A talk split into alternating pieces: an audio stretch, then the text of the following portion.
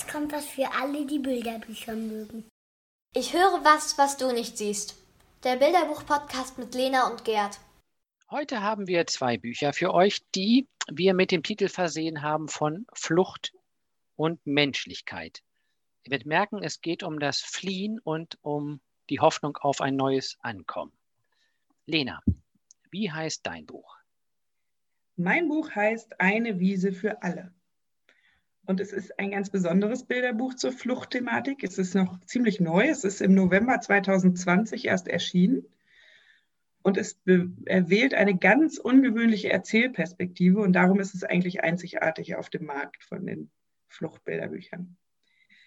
Von der Thematik ist es erstmal nicht so weit entfernt von anderen Büchern, die von Flucht erzählen. Es geht um Schafe und ihre Wiese. Es kommt ein fremdes Schaf hinzu. Es muss entschieden werden, wird das Schaf aufgenommen oder nicht. Aber was eben das Buch so besonders macht und fast an den Rand des Aushaltbaren, ist die Perspektivübernahme, die eingefordert wird. Das heißt nämlich ganz am Anfang, stell dir vor, du bist ein Schaf. Ein kleines oder großes mit kurzem oder langem Fell, ganz egal. Du wohnst gemeinsam mit anderen Schafen auf einer grünen, saftigen Wiese. Dort geht es euch gut. Ihr versteht euch gut und habt genug zu fressen. Und dann wird so ein bisschen was über die Wiese erklärt, dass die auf einem hohen Felsen liegt, um die Schafe vor, Fel vor Wölfen zu schützen und dass drumherum das große Meer ist. Und eines Tages kommt eben in die Nähe dieser Wiese und Insel, wie man dann ja gemerkt hat, äh, ein Boot gefahren. Und darin sitzt auch ein Schaf das sieht aber ganz anders aus, hat nämlich viel dunkleres Fell. Aber es scheint eben wirklich auch ein Schaf zu sein und es hält sich nur ganz mühselig mit seinem Boot über dem Wasser. Und die Schafe und damit auch der Leser oder die Leserin ähm, befragen das fremde Tier. Warum machst, machst du dich denn auf solch eine Tortur oder auf solch eine schlimme Fahrt? Und dann erzählt das Schaf, dass es keine andere Wahl hatte, weil zu ihm sind die Wölfe gekommen und sie haben die Freunde und die Familie von dem fremden Schaf gefressen und als es nur eben auf die Schnelle weggelaufen ist, hat es eben nur dieses kaputte Boot gefunden. Und die anderen Schafe sind auch total mitfühlend. Es tut ihnen echt leid, dass dem Schaf so schlecht geht. Und einer schmeißt darum einen Eimer runter und sagt, hier hast du einen Eimer, dann kannst du das ganze Wasser aus deinem Boot holen.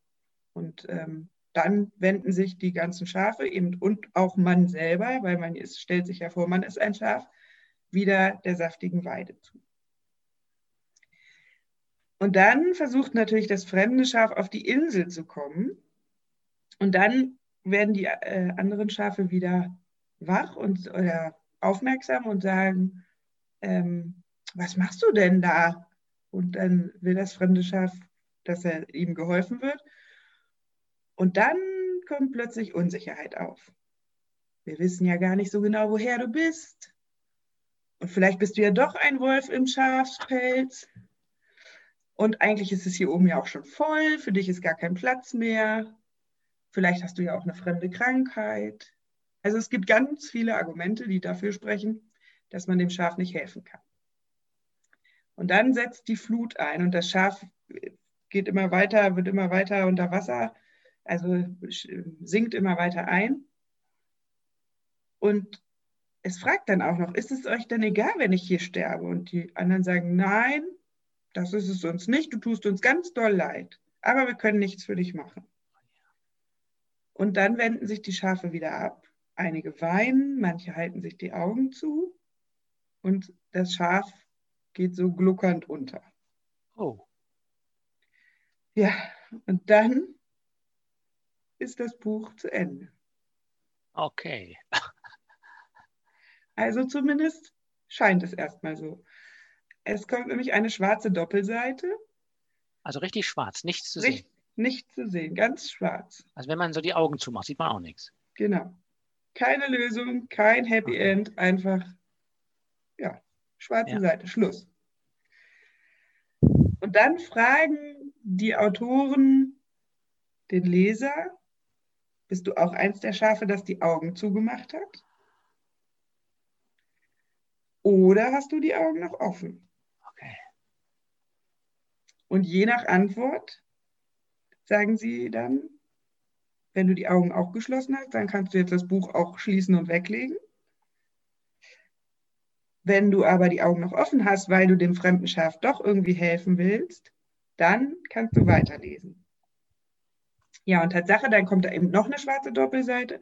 Und dann, wenn man weiterliest, dann entdeckt man, dass das fremde Schaf es auf die Insel geschafft hat.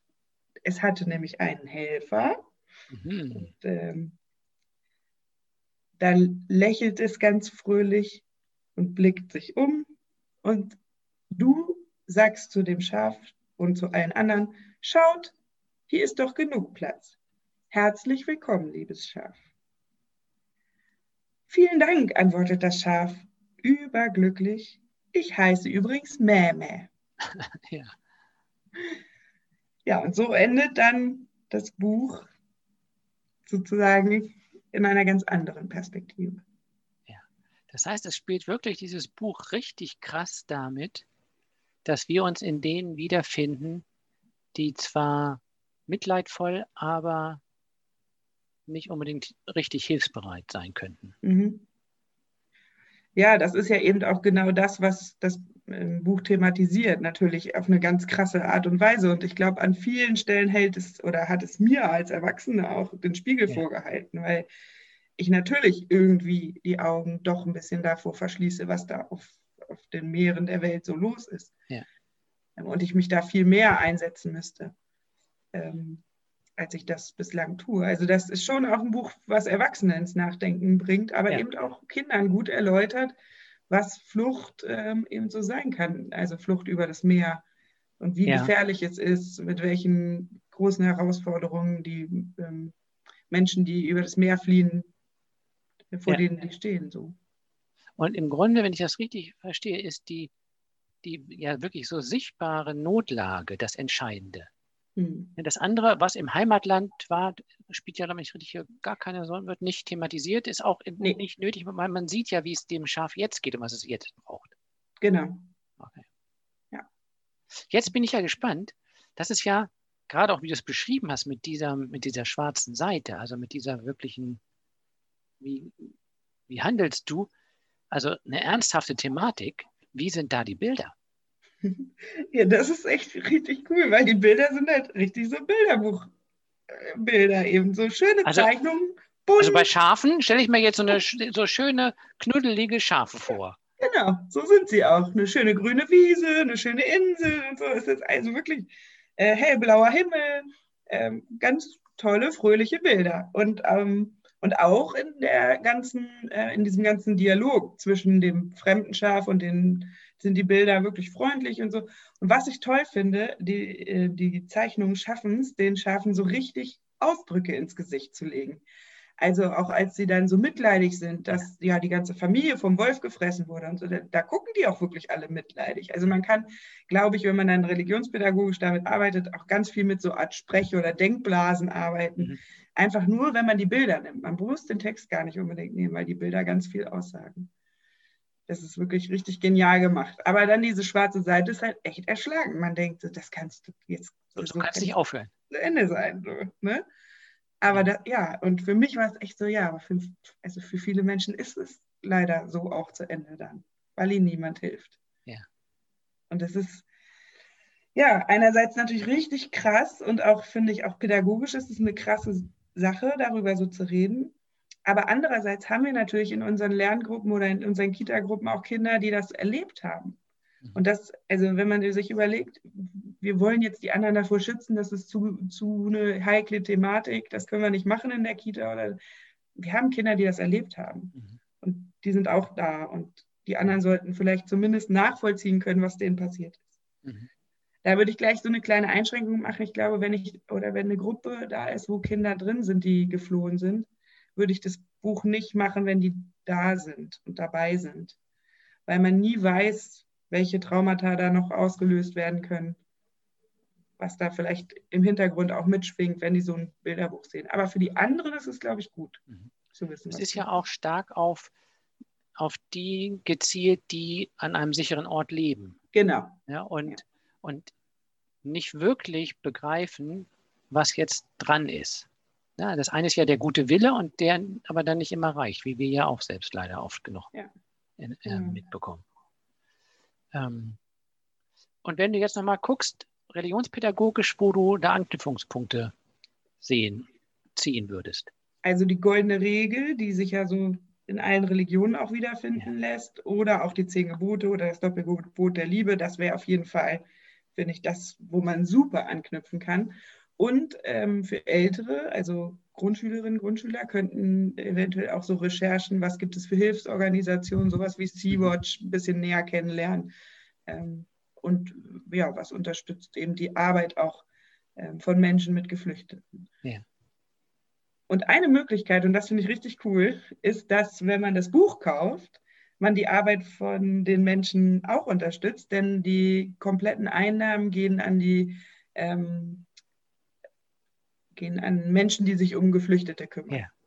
Und Das ist ja nochmal ein echten Nebeneffekt, der das Ja. unterstreicht, was als Message in dem Buch auch ist. Genau. Das ist natürlich richtig toll. Ja, und Ähm, deswegen ist das Buch auch empfohlen von der UNO-Flüchtlingshilfe. Ja. Ähm, das ist für ihn praktisch nochmal, finde ich, ein toller, toller weiterer äh, Effekt.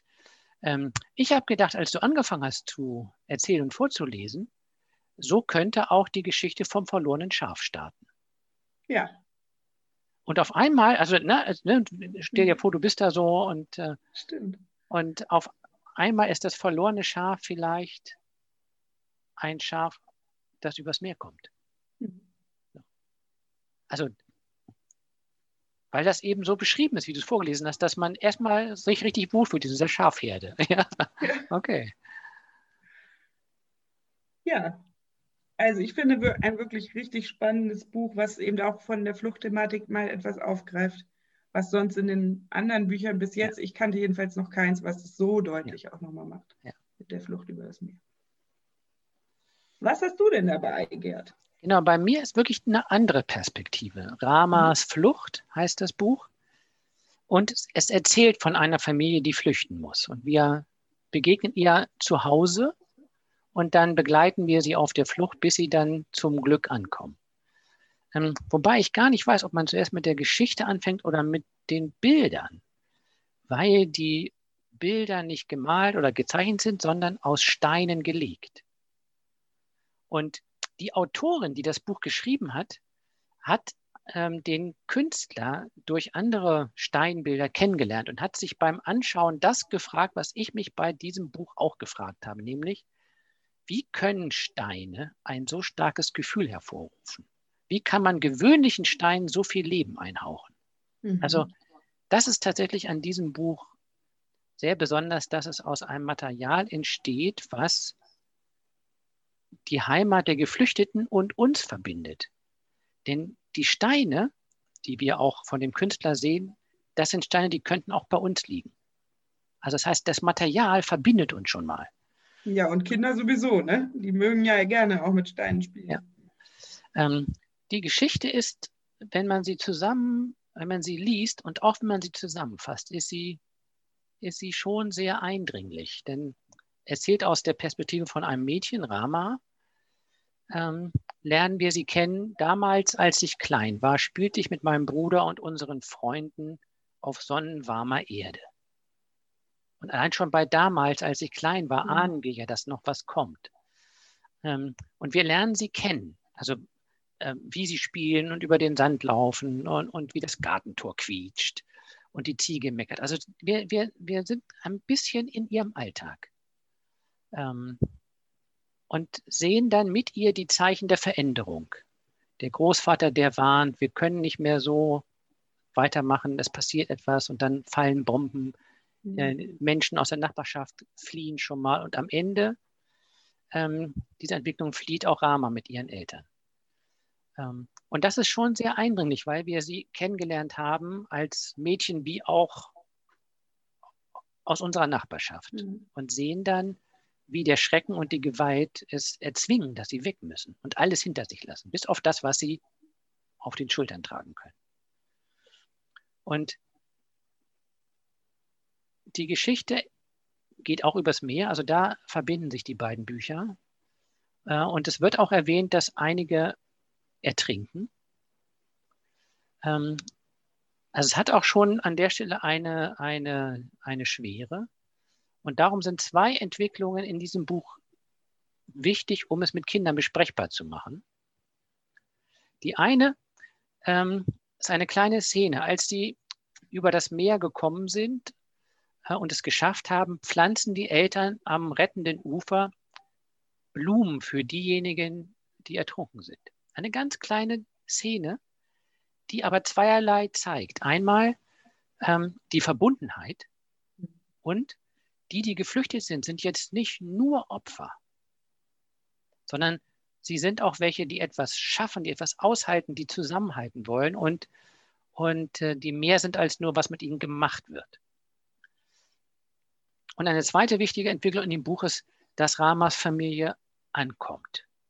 Also sie erleben Menschen, anders als zuerst bei deinem Buch, erleben sie Menschen, die ihnen helfen. Ne, das heißt am Ende, wir haben ein neues Zuhause und Rama fragt sich, ob sie wohl für immer bleiben oder eines Tages doch wieder nach Hause können. Aber mhm. sie fühlt sich sicher und geborgen. Also das, was sie erhofft haben, äh, tritt auch ein. Und das sind zwei wichtige Faktoren, die es ermöglichen, dieses Buch, was die Flucht und die Ursachen nicht verharmlost, äh, mit Kindern zu besprechen.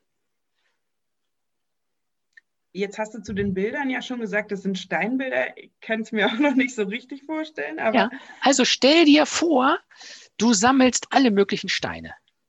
Alle möglichen Formen. Ja, so kleine flache Kieselsteine, ein paar runde, ein paar längliche, ein paar, die so gekrümmt sind.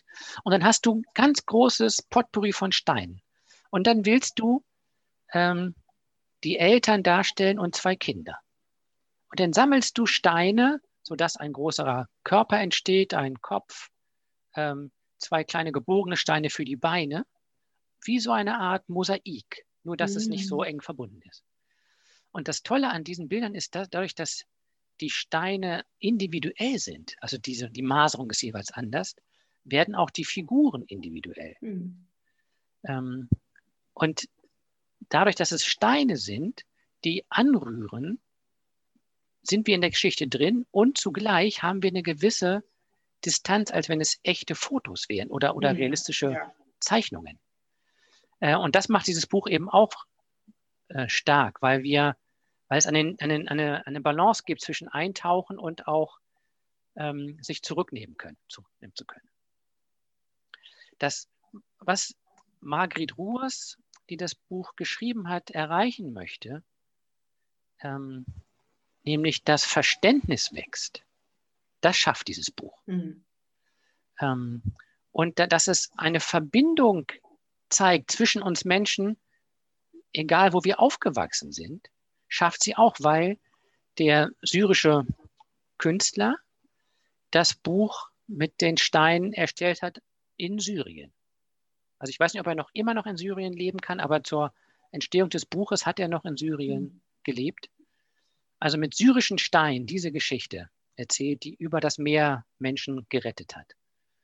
Ähm, und, und das sind zwei, ähm, also das Verständnis und die Verbundenheit schafft sie durch die Geschichte und schafft der Künstler durch die Bilder. Kannst und, du zum Text auch noch mal was sagen? Ja, der Text ist ähm, ja aus der Perspektive eines älteren Mädchens geschrieben, also das ist so Grundschulalter.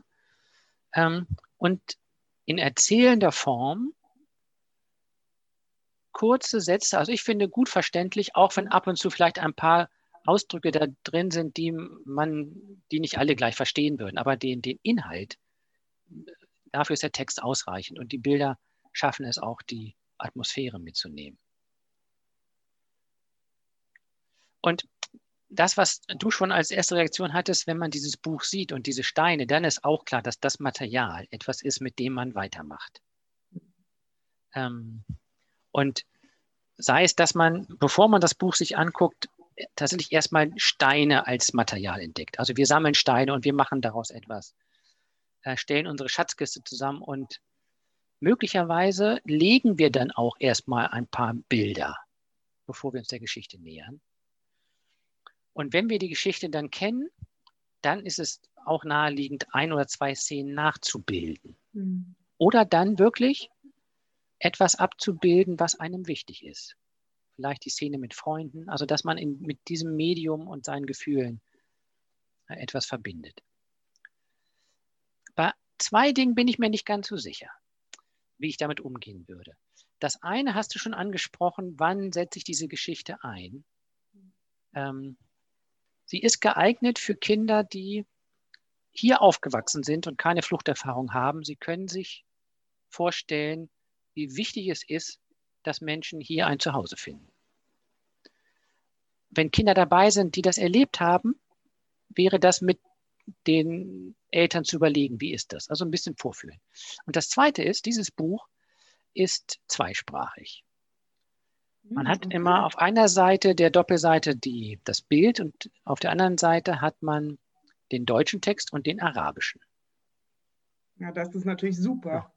Und auch damit gibt es ja mehrere Möglichkeiten. Man kann das Buch sich, wenn man jemanden hat in der Kita, in der Schule, die ähm, Interesse hat und in der Lage ist, das vorzulesen, hat man natürlich nochmal eine, einen anderen Charakter, wenn man das auf Arabisch hört, was man nicht versteht als deutschsprachig aufgewachsener Mensch.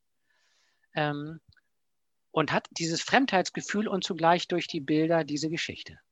Und für die Kinder, die Arabisch können, ist das endlich mal ein Buch, wo sie sich in ihrer Sprache wiederfinden. Also von daher ist diese Zweisprachigkeit eine, eine hilfreiche Idee ähm, und man kann überlegen, wie man das am besten einsetzt. Und an religionspädagogischen Verknüpfungsmöglichkeiten gibt es natürlich auch eine Menge. Du hast ein paar genannt mit der goldenen Regel und den zehn Geboten. Hier würde ich das Buch vielleicht, wenn es keinen anderen Anlass gibt, entweder einsetzen, wenn ich Mose-Geschichten behandle, also die Rettung Mose im, im Binsenkörbchen, das mit Steinen, die Geschichte in Steinen zu legen ja, und dann davon Fotos zu machen. Oder ähm, rund um Weihnachten, wenn wir ja auch an Jesu Flucht denken als kleiner Junge, der kurz nach der Geburt fliehen musste und dann diese Geschichte auch in Stein legen und so über, diese, über dieses Bildnerische die biblischen Geschichten mit Geschichten von heute verbinden.